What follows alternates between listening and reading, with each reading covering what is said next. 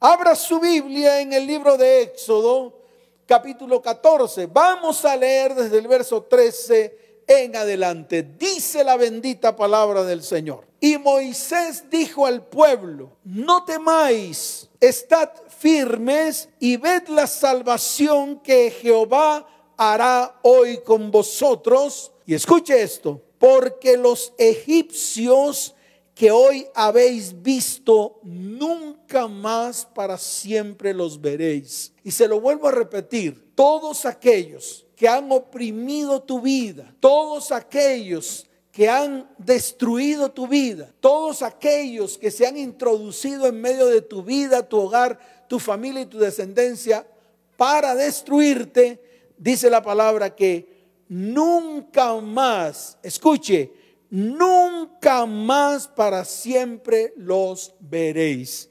Y dice el verso 14, Jehová peleará por vosotros y vosotros estaréis tranquilos. Tome esta palabra como una palabra rema para su vida. En estos tiempos de dificultad y de crisis, levante su mano al cielo y dígale, Señor, tú pelearás por nosotros y dígalo fuerte, y nosotros estaremos tranquilos, en reposo, en paz y en bendición. Pero mire, aquí hay algo que yo quiero que usted lo mire con lupa, porque es importante. La palabra hay que mirarla con lupa, hay que, hay que mirarla cuidadosamente. Llega el Señor y le vuelve a hablar a Moisés, así en tono bastante fuerte. Es como si el Señor le dijera a Moisés, no es suficiente con lo que has dicho, hay que agregarle a esto otro componente. Y ese componente es la decisión que tiene que tomar el pueblo. Entonces mire lo que el Señor dice. Entonces Jehová dijo a Moisés, verso 15, párele bola, preste atención Póngale cuidado, llévelo a su mente y a su corazón. Dice la palabra. Entonces Jehová dijo a Moisés, ¿por qué clamas a mí? En pregunta, di a los hijos de Israel que marchen. Di a los hijos de Israel que marchen. Vamos a colocarnos en pie, porque esto es una orden que el Señor está declarando en este día. El Señor te está diciendo a ti, di a tu familia que se levanten, que se pongan en pie y que avancen en los propósitos, avance en el propósito que Dios ha colocado sobre su vida, sobre su casa, sobre su hogar y sobre su familia. Y dice la palabra del Señor, y tú, alza tu vara y extiende tu mano sobre el mar y divídelo. Y entren los hijos de Israel por en medio del mar en seco. Y he aquí yo endureceré el corazón de los egipcios para que los sigan y yo me glorificaré en Faraón y en todo su ejército, en sus carros y en sus caballerías. Y sabrán los egipcios que yo soy Jehová cuando me glorifiquen Faraón en sus carros y en su gente de a caballo. Y mire lo que ocurre en el verso 19, porque quiero completar esta palabra y es importante. Dios hoy se va a glorificar sobre todos tus enemigos hasta tal punto que los vas a ver destruidos. Y cuando hablo de enemigos, hablo de enemigos espirituales. No sé cuáles son los que están en medio de tu vida, en medio de tu casa, en medio de tu hogar y tu familia. Llámese enfermedad, llámese dolor, llámese deshonra, llámese traición, o tal vez llámese ruina, escasez, no sé. No sé qué enemigo espiritual se ha levantado contra ti. No sé qué faraón, que lo ves grandote, lleno de poder, se ha colocado en medio de tu casa para destruirla. Pero hoy el Señor lo dice. Él dice que se va a glorificar en ellos. Es decir, Él va a traer la victoria en tu vida, en tu casa, en tu hogar y en tu descendencia. Mire lo que dice el verso 19 de Éxodo capítulo 14. Y el ángel de Dios que iba delante del campamento de Israel se apartó e iba en pos de ellos, y asimismo la columna de nube que iba delante de ellos se apartó y se puso a sus espaldas. E iba entre el campamento de los egipcios y el campamento de Israel, y era nube y tinieblas para aquellos, y alumbraba a Israel de noche, y en toda aquella noche nunca se acercaron los unos a los otros.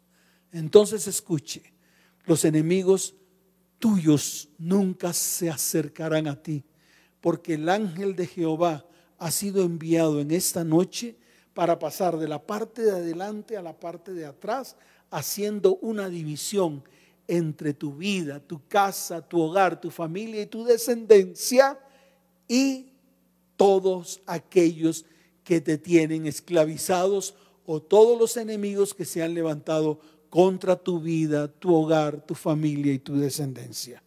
Padre, hoy creemos que tu bendita palabra se hace realidad y se hace verdad en medio de mi vida, mi hogar, mi familia y mi descendencia.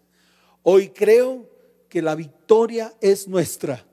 Por lo tanto, levante tu voz y dile, por lo tanto, nos levantaremos y marcharemos hacia el propósito, hacia el destino que Dios tiene para mi vida, mi casa, mi hogar y mi descendencia. En el nombre de Jesús, amén y amén. ¿Cuántos dicen amén? ¿Cuántos dicen amén? Dele fuerte ese aplauso al Señor. Allá donde estás, dale fuerte ese aplauso al Señor que retumbe en el cielo porque son los buenos tiempos que Dios ha preparado para bendecirte. ¿Cuántos dicen amén? Mire, el Señor fue enviado por el Padre para traer libertad total. Por eso lo dije al comienzo, uno solo que se levante es suficiente para que Dios extienda su mano y en este tiempo traiga libertad.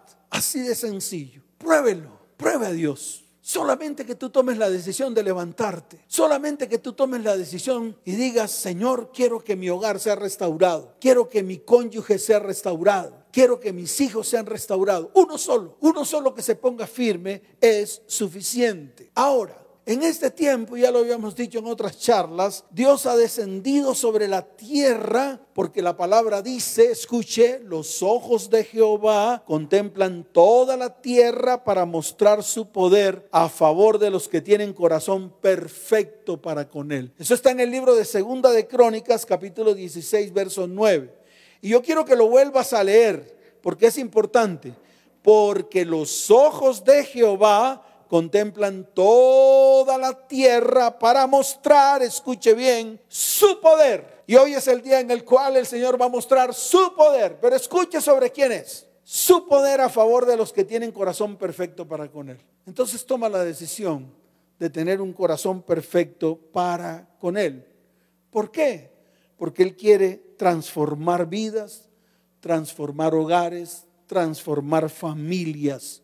Por lo tanto, debemos pedir al Señor en este tiempo que abra nuestros ojos y nuestros oídos espirituales.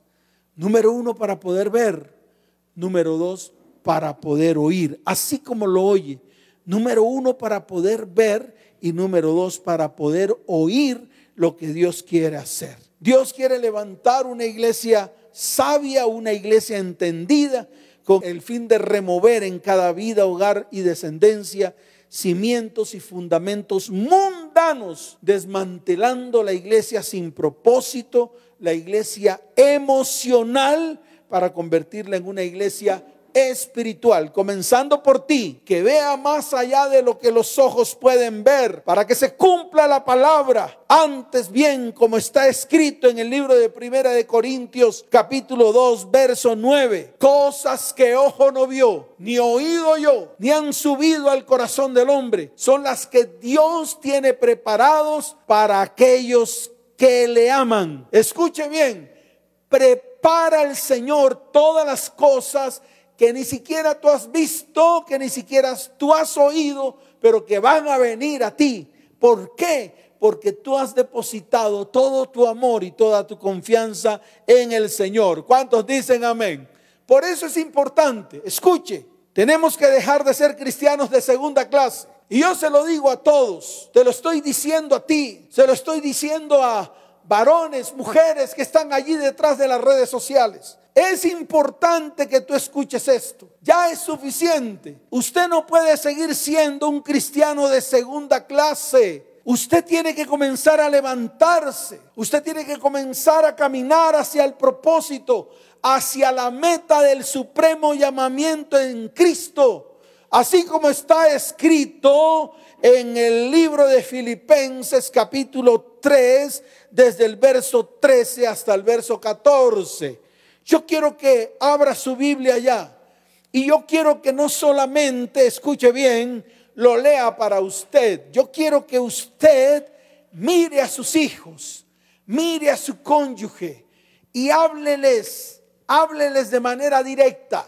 Lea lo que dice la palabra en Filipenses capítulo 3, desde el verso 13 hasta el verso 14. Dice, hermanos, yo mismo no pretendo haberlo ya alcanzado, pero una cosa hago. Usted varón, dígale a su cónyuge, dígale a su esposa, dígale a su mujer, escuche, olvidando ciertamente lo que queda atrás y extendiéndome hacia lo que está delante. Qué bueno es que hoy tomemos la decisión de dejar el pasado. Todo lo que quedó atrás, haga una división, un corte. Diga, el pasado ya pasó, ahora vienen los mejores tiempos.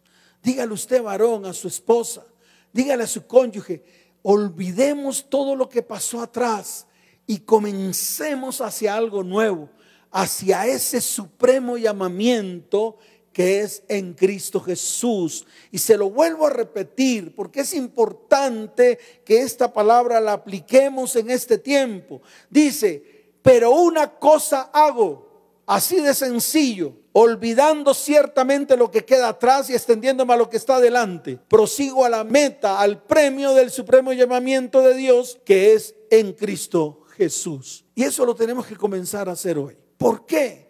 Porque es que estamos sumidos en un pasado.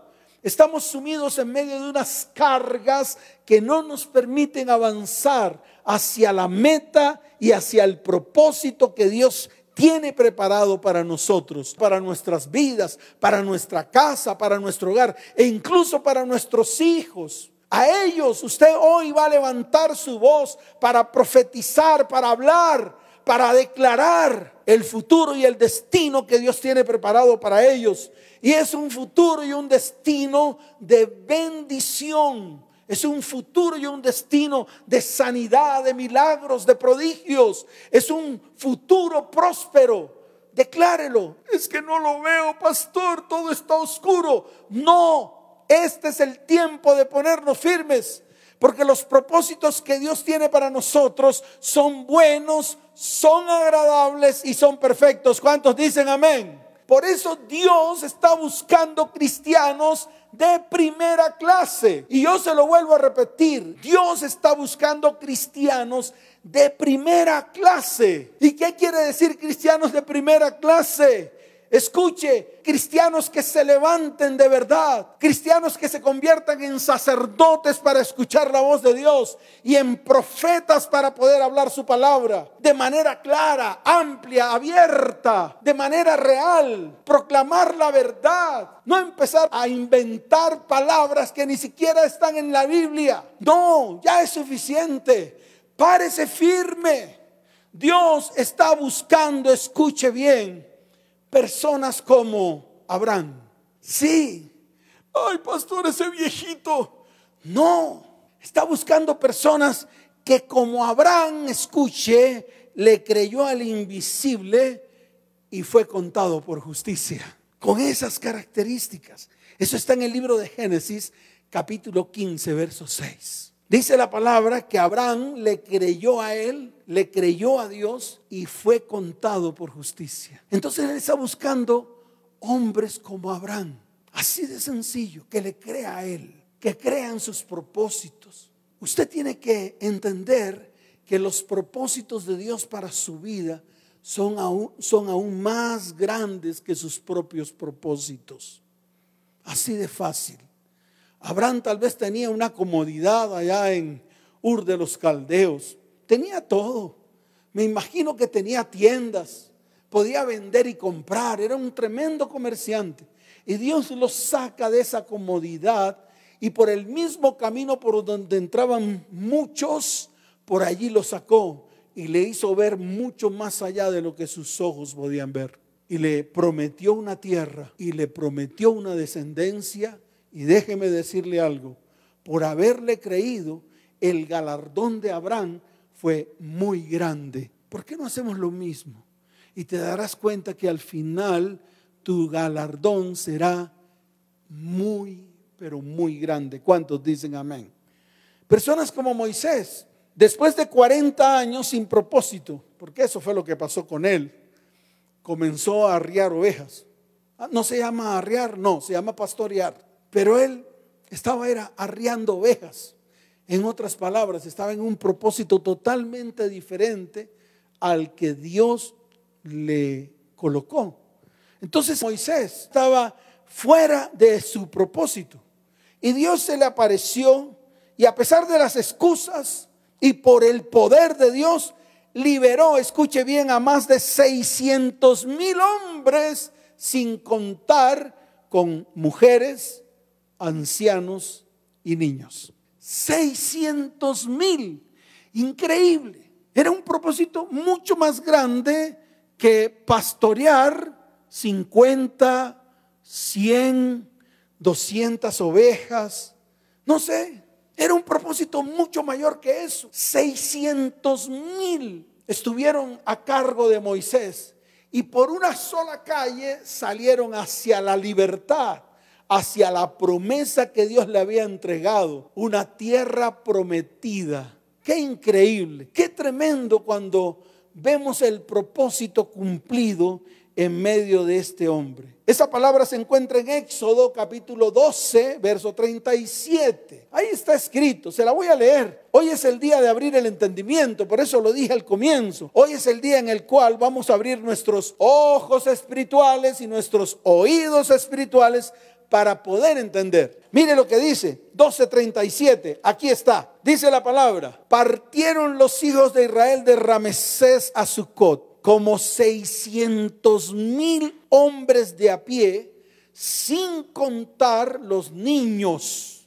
Qué tremendo. 600 mil hombres de a pie. No se preocupen, las mujeres y los ancianos iban en los burritos. Claro, porque ellos salieron con, con muchos bienes que los egipcios les daban. Ellos salieron muy prósperos y muy bendecidos. Así de sencillo. ¿Y a quién usó? A un hombre que pastoreaba 60, 100, 200 ovejas a sacar a 600 mil hombres de la esclavitud. Hombres como Josué, mire, hombre esforzado y valiente conforme a todo lo que el Señor le mandaba. Y así como Josué, hoy el Señor te dice, mire lo que te dice en el libro de Josué capítulo 3, verso 7, porque el Señor te quiere hablar a ti y me quiere hablar a mí. Dice la palabra, entonces Jehová dijo a Josué, cambia el nombre de Josué por su nombre. A ver, vamos a activar la palabra, le vamos a poner paticas, vamos a poner la palabra en acción. Mire lo que dice la palabra, ahí está escrito, para que usted lo entienda, para que usted vea todo lo que Dios puede hacer en medio de ti, en un abrir y cerrar de ojos. Sí, como lo oye, en un abrir y cerrar de ojos. Mire lo que dice. Entonces Jehová dijo a Luis, pon tu nombre, tu varón, tu mujer, tu jovencito, tu niño Pon tu nombre. A ver, pongámonos en pie. Dice, entonces Jehová dijo Luis, desde este día comenzaré a engrandecerte delante de los ojos de todo el pueblo para que entiendan que como estuve con Moisés, así estaré contigo. Como estuve con Moisés, así estaré contigo. Luis, como estuve con Moisés, así estaré contigo. Pedro, como estuve con Moisés, así estaré contigo. María, como estuve con Moisés, así estaré contigo. Todos declárenlo, abran sus labios proféticos, ábranlos, llénense la boca de la palabra de Dios, que el Señor te dice hoy, así como estuve con Moisés, estaré contigo. Y mire lo que dice Josué capítulo 3, verso 10. también palabra de Dios para tu vida. Mire lo que dice. Y añadió Josué, en esto conoceréis, escuche pueblo de Dios, en esto conoceréis que el Dios viviente está en medio de vosotros, que Él echará delante de vosotros a todos los enemigos. ¿Cuánto lo creen? ¿Cuánto lo creen? Dele fuerte ese aplauso al Señor. Fuerte ese aplauso. Por ejemplo, Otoniel. Nadie sabe quién es Otoniel. Ay, pastor, ¿quién es Otoniel? Nunca lo había mencionado. Claro, porque usted no lee la Biblia. Que el problema es que no leemos la palabra. ¿Cómo vamos a saber quién es Otoniel si ni siquiera usted lee la palabra, ni siquiera abre la palabra? Mire, Otoniel está en el libro de jueces, capítulo 3, desde el verso 9 hasta el verso 11. Yo creo que el único que conoce a Otoniel soy yo. Sí, el único que ha leído esa parte de jueces. Pero se la voy a leer porque es importante. Mire lo que dice la palabra desde el verso 7. Es que quiero que usted lo entienda para luego abordar el verso 9. Comienza a leer el verso 7. Dice, hicieron pues los hijos de Israel lo malo ante los ojos de Jehová y olvidaron a Jehová su Dios y sirvieron a los Baales y a las imágenes de acera. Tal vez muchos de los que están ahí han hecho esto. Se han olvidado de Dios. No guardan sus preceptos, no guardan sus mandamientos. Sencillamente muchos se han apartado de Dios. Y en este tiempo hay montones, montones que tal vez iban a una iglesia, dejaron de asistir, se cerraron las iglesias, vino la pandemia, vinieron los problemas, vino la crisis y muchos dejaron a Dios. Hoy es el día de volver, hoy es el día de retornar al propósito, hoy es el día. Dice la palabra en el verso 8, y la ira de Jehová se encendió contra Israel y los vendió en manos de Cusán Rizataín, rey de Mesopotamia, y sirvieron los hijos de Israel a Cusán Rizataín ocho años. Yo no sé cuántos años llevas tú sirviéndole al pecado, a la maldad y a la iniquidad. Yo no sé cuántos años llevas tú sirviéndole a las tinieblas. No sé. Pero aquí sucedió eso. Ellos quedaron en manos de un enemigo. ¿Y qué hizo el enemigo? Déjame decirle algo. No les hizo cosquillas. El enemigo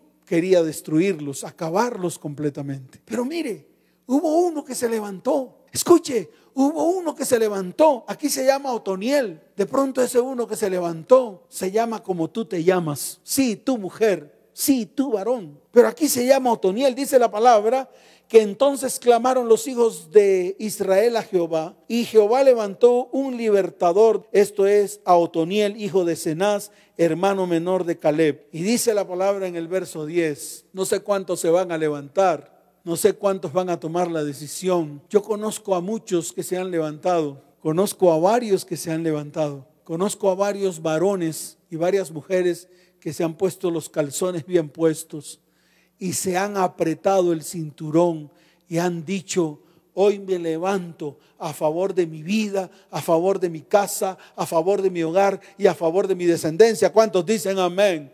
Y mire lo que dice el verso 10.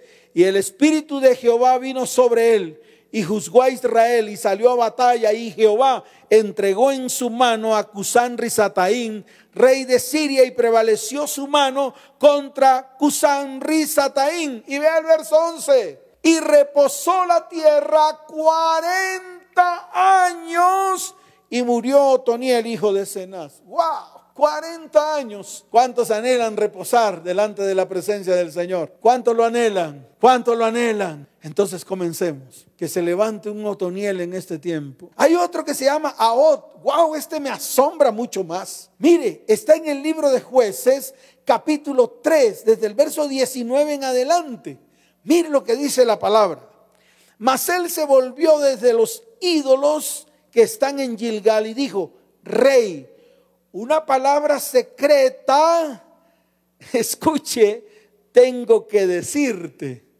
Se le acercó al rey que tenía oprimido a Israel. Si usted lee el verso 12 del capítulo 3, dice, volvieron los hijos de Israel a hacer lo malo ante los ojos de Jehová y Jehová fortaleció a Eglón, rey de Moab, contra Israel. Así de fácil.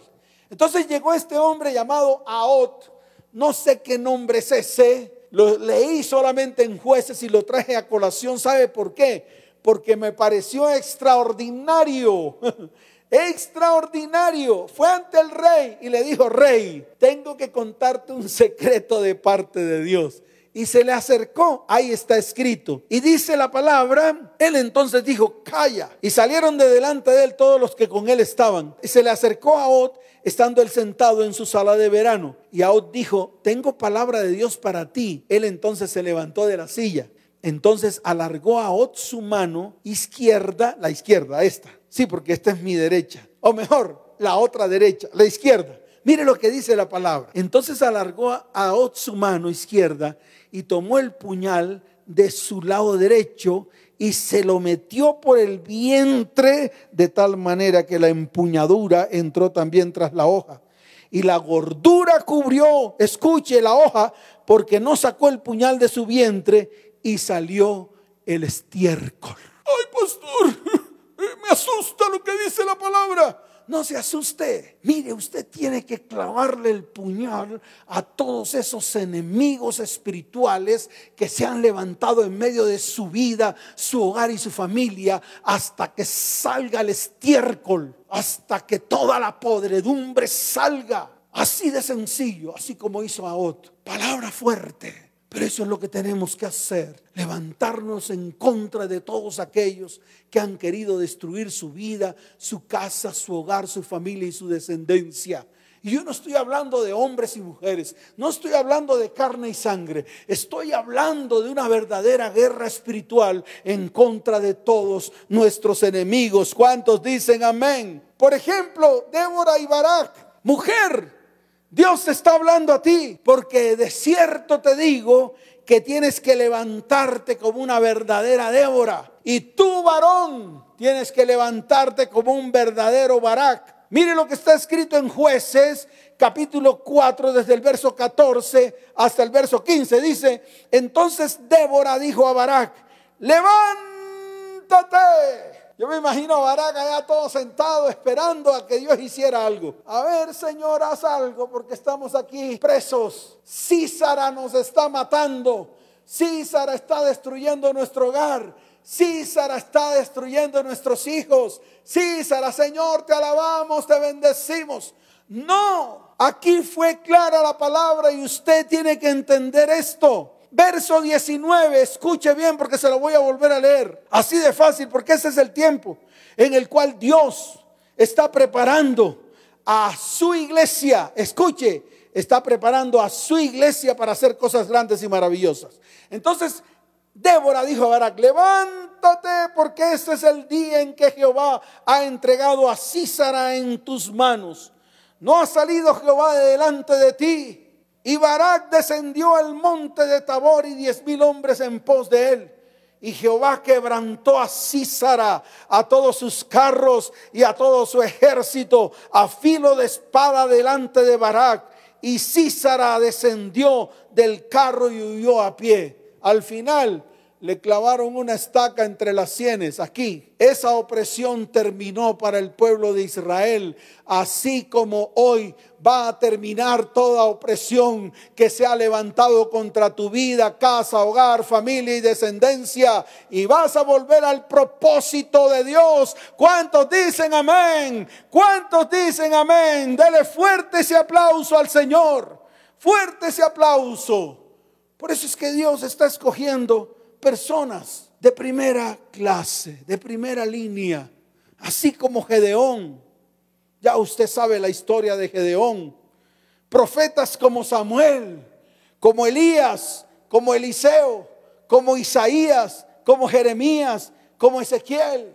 Sacerdotes como Esdras, líderes como Nehemías. En fin, hombres y mujeres que se levanten y caminen para que se cumpla el propósito sobre sus vidas, sus hogares y sus descendientes. ¿Cuántos dicen amén? Hombres de primera fila, mujeres de primera fila, mujeres que se pongan firmes, mujeres como Esther, que hizo una declaración determinante, digna de una mujer esforzada y valiente Ay, pastor, ¿qué nos va a poner a hacer a nosotros las mujeres? Dirá usted. Abra su Biblia en el libro de Esther. Le voy a mostrar lo que dice la palabra, porque estos son los tiempos. Estos son los tiempos. Tenemos que levantarnos con poder. Tenemos que levantarnos porque este es el día que Dios ha preparado para bendecir vidas, para bendecir hogares y para bendecir familias. ¿Cuántos dicen amén? ¿Cuántos dicen amén? Dele fuerte ese aplauso al Señor. Fuerte ese aplauso al Rey de Reyes y al Señor de Señores. Mire, libro de Esther, capítulo 4, verso 16. Mire la declaración para que usted vea qué es tomar decisiones. Que a pesar de las circunstancias, a pesar de todo lo adverso que estaba viviendo, a pesar de todo, ella fue esforzada y valiente. Libro de Esther capítulo 4, verso 16, mira lo que dice la palabra. Ve y reúne a todos los judíos que se hallan en Susa y ayunad por mí, y no comáis ni bebáis en tres días, noche y día. Yo también con mis doncellas ayunaré igualmente. Y entonces entraré a ver el rey, aunque no sea conforme a la ley. Aquí está la palabra clave. Ella entró a ver al rey aunque no fuese conforme a la ley. Y mire lo que está escrito porque es importante que usted lo lea. Dice la palabra, y si perezco, que perezca. Si pereces en el intento, que perezcas. Porque ya está bueno de estar viendo tu vida, tu casa, tu hogar y tu familia destruida. Y tú sentado, y tú sentada sin hacer nada. Pues es el tiempo de levantarse. Ahora, la historia de Esther, que se la voy a relatar porque definitivamente muchos ni siquiera se acuerdan qué ocurrió con Esther, yo quiero, quiero relatárselo. Para Esther esto refleja un despertar a su propósito y destino. Ella dijo estas palabras después de que su primo Mardoqueo le pidió que fuera ante la presencia del rey y le pidiera que salvara a los judíos. Mardoqueo se enteró de un plan que tenía Amán, uno de los oficiales más importantes del reino para aquel entonces, de exterminar a todos los judíos que vivían en el reino de Susa. Está escrito, dice la palabra en Esther, capítulo 4, desde el verso 13 hasta el verso 14. Entonces dijo Mardoqueo que respondiesen a Esther, no pienses que escaparás en la casa del rey más que cualquier otro judío, porque si callas absolutamente en este tiempo, escuche que esta es la palabra, respiro y liberación vendrá de alguna otra parte para los judíos, mas tú y la casa de tu padre pereceréis. Y quién sabe si para esta hora has llegado al reino. Y entonces Esther dijo, que respondiesen a Mardoqueo, ve y reúne a todos los judíos que se hallan en Susa y ayunad por mí y no comáis ni bebáis en tres días, noche y día. Yo también con mis doncellas ayudaré, ayunaré igualmente y entonces entraré a ver al rey, aunque no sea conforme a la ley, y si perezco, que perezca. Mujer valiente, carambas. Para Esther no era tarea fácil su vida no estaba tomando esta dirección. Ella era simplemente una jovencita huérfana que vivía con su tío Mardoqueo. Pero qué tremendo. Todo lo que Dios hizo para usar a esta mujer, para salvar a todo un pueblo. Escuche, para salvar a todo un pueblo. Dios solamente te ha puesto a ti para que te levantes y tu casa, tu hogar, tu familia y tu descendencia sean salvas. Así de fácil. No, pastor, yo estoy esperando que se salve la vecina con todos sus hijos. ¿Y los tuyos qué?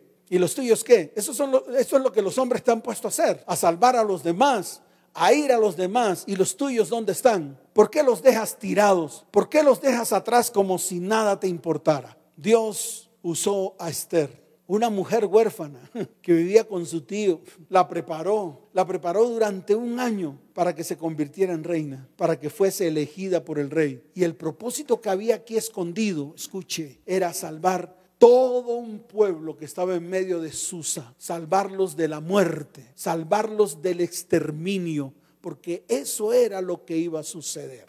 Al final, el rey rompe el decreto, y Amán, el malvado Amán que se había levantado contra los judíos, fue sencillamente acabado y destruido. Hoy, escuche todos los amanes, y así lo digo con certeza, todos los amanes que se han levantado contra tu vida, contra tu casa, contra tu hogar, contra tu descendencia y contra tu propósito, perecerán delante de Dios. Serán destruidos en el nombre de aquel que fue a la cruz del Calvario a exhibir públicamente a todo principado y a toda potestad y los destruyó en la cruz del Calvario. ¿Cuántos dicen amén?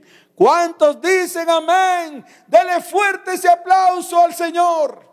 Por eso te digo, no más excusas como la que encontramos en la Biblia en Lucas capítulo 9, verso 59. No más excusas. Ya está bueno de tantas excusas.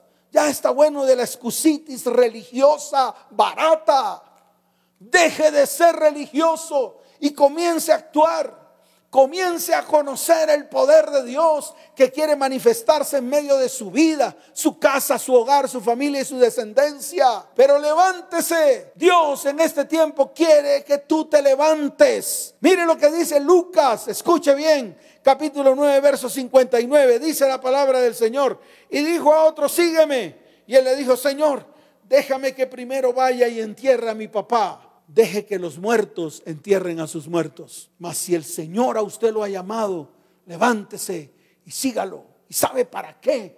Para que Él comience a ejecutar el propósito en su vida, para que comiencen los nuevos tiempos, los tiempos que Dios ha preparado para abrir los cielos y derramar bendición abundante. ¿Cuántos dicen amén? Mire lo que dice el verso 61. Entonces también dijo otro, te seguiré Señor pero déjame que me despida primero de los que están en mi casa. Ya basta de tomar otras prioridades que no le sirven para nada en su vida. Esas prioridades que tal vez usted ha tomado como principales y no le han servido para nada. Ahora escuche la voz de Dios y vea con sus ojos lo que Dios a partir de hoy va a comenzar a hacer en medio de su vida, su hogar y su familia. ¿Cuántos dicen amén?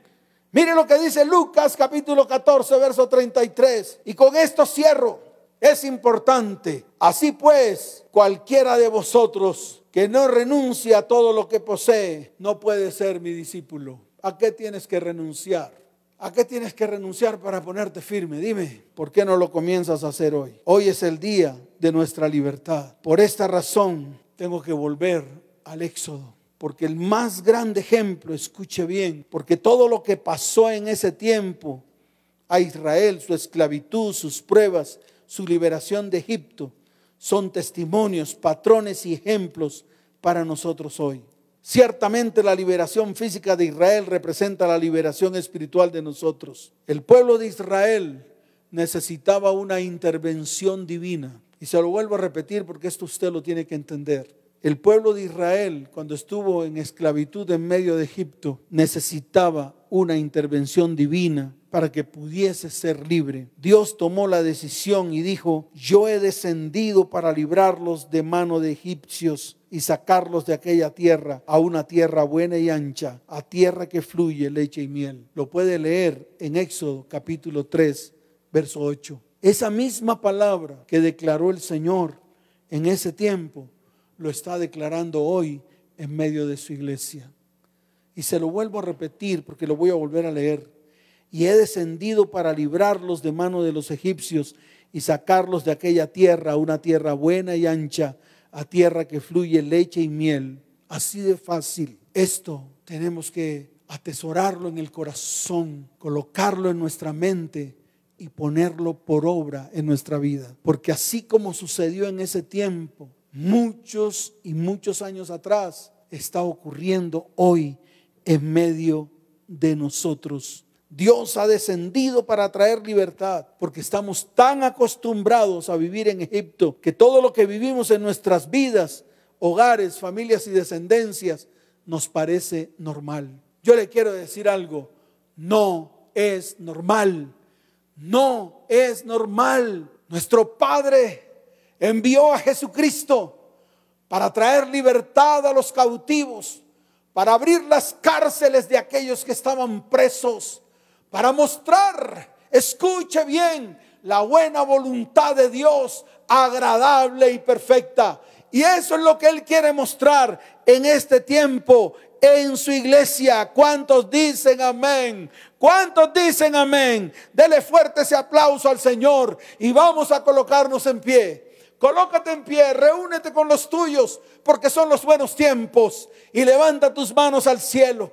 Allí abraza a tus hijos, abraza a tu cónyuge, porque hoy es el día que Dios ha preparado para traer libertad y bendición a tu vida, a tu casa, a tu hogar, tu familia y tu descendencia. Y tú, varón, toma la palabra, toma la palabra, sí, tú toma la autoridad. Ay, que no puedo, toma la autoridad.